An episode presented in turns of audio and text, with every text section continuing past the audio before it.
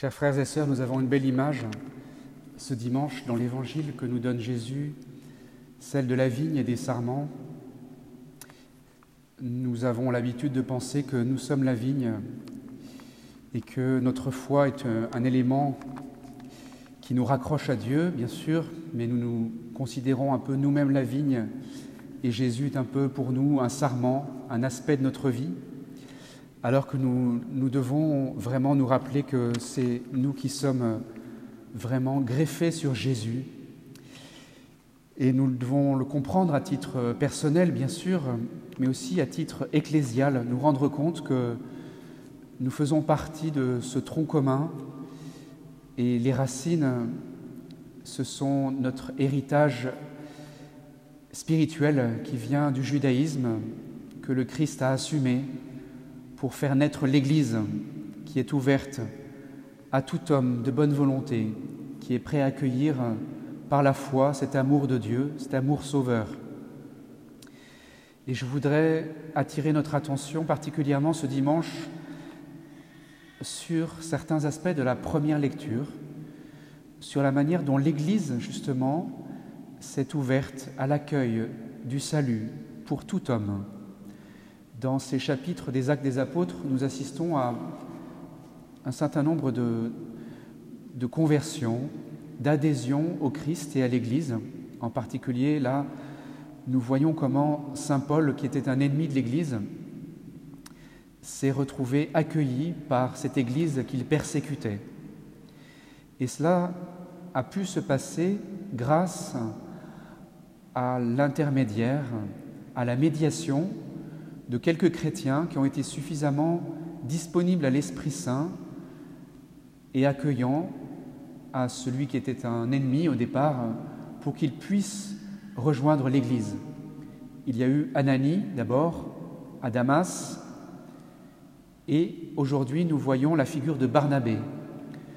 Barnabé nous dit les actes des apôtres aujourd'hui introduit Saint Paul auprès de la communauté de Jérusalem. Et nous voyons bien effectivement qu'il y a eu besoin de cette médiation. Et nous devons nous rendre compte qu'aujourd'hui, beaucoup de personnes, comme Saint Paul, sont désireuses de rejoindre l'Église, de la connaître, de la redécouvrir.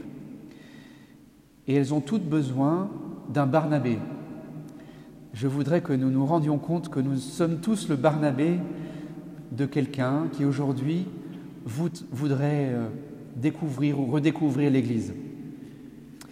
Car euh, nous devons nous mettre à la place de beaucoup de ces personnes qui ne sont pas venues à l'Église depuis longtemps ou peut-être n'y sont même jamais rentrées et nous rendre compte que nous-mêmes, si nous devions peut-être dans un autre pays, une autre culture, par exemple entrer dans un temple bouddhiste ou dans une mosquée, nous serions probablement bien inquiets de savoir euh, comment il faut se comporter, quel geste il faut faire, où est-ce qu'il faut s'asseoir.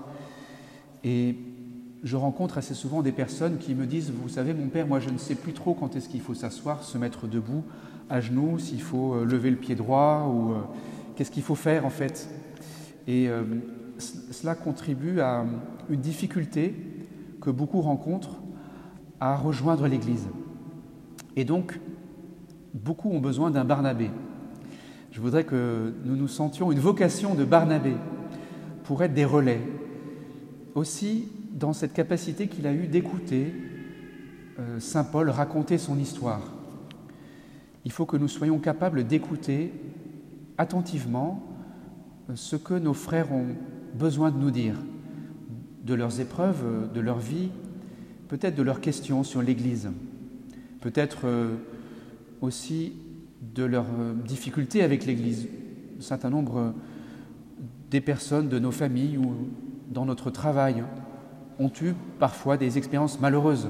Certains ont besoin de dire que peut-être le prêtre a dit des bêtises le jour des obsèques de quelqu'un de sa famille, ou bien qu'il a des mauvais souvenirs dans son enfance. Et ça, c'est important de prendre le temps, d'être capable de l'écouter. Mais aussi, des personnes ont besoin de nous raconter peut-être l'expérience religieuse qu'elles ont pu faire. Beaucoup plus de personnes que nous le pensons ont des expériences intérieures de relation avec Dieu. Elles ont besoin de pouvoir le dire. Elles ont donc besoin de rencontrer auprès de nous une oreille attentive qui s'intéresse. Je pense aussi aux grands-parents parmi nous. Beaucoup se lamentent que leurs petits-enfants, souvent, sont loin de l'Église ou leurs enfants. Et bien sûr, c'est un sujet de tristesse, mais nous devrions nous dire que une étape nécessaire, c'est de nous mettre à leur écoute, d'écouter ce qu'ils vivent et d'écouter leurs questions. Ils ont besoin de rencontrer des parents, des grands-parents, écoutant largement leurs préoccupations et leurs questions. Et ce que fait Barnabé, justement, c'est de permettre à Paul d'expliquer ce qu'il a vécu. Il introduit Paul dans la communauté de Jérusalem et il raconte son histoire. Il raconte comment il a rencontré le Christ sur le chemin de Damas. Et certainement que ça a été une surprise pour euh, ces chrétiens de Jérusalem d'entendre Saul raconter cela. Et nous, nous avons aussi certainement des a priori à surmonter sur des personnes qui autour de nous ne fréquentent pas l'Église. Parce que c'est un pas difficile aussi de se rapprocher de l'Église quand on en a été loin. Non seulement avec nos, les proches, les membres de sa famille qui peut-être voient d'un œil moqueur ce, ce changement. Alors, tu as vu la Vierge Comment se fait-il que tout d'un coup tu ailles à l'église Et le plus dur, c'est peut-être non seulement d'entendre des remarques désobligeantes de la part de, ceux que cela étonne, mais c'est probablement encore plus de voir euh, dans l'Église des personnes insensibles, indifférentes, voire un petit peu moqueuses, de voir revenir des personnes à l'Église que l'on n'a pas vues depuis longtemps. À la campagne, nous avons souvent l'habitude de considérer qu'il y a ceux qui vont à l'Église et ceux qui n'y vont pas.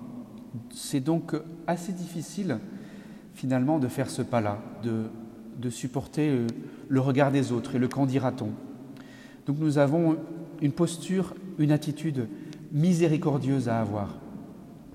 Comme prêtre, ça m'arrive malheureusement souvent d'entendre des personnes revenir ou revenant à l'Église me dire la difficulté qu'elles rencontrent, y compris de la part de, des, des chrétiens pratiquants et fervents.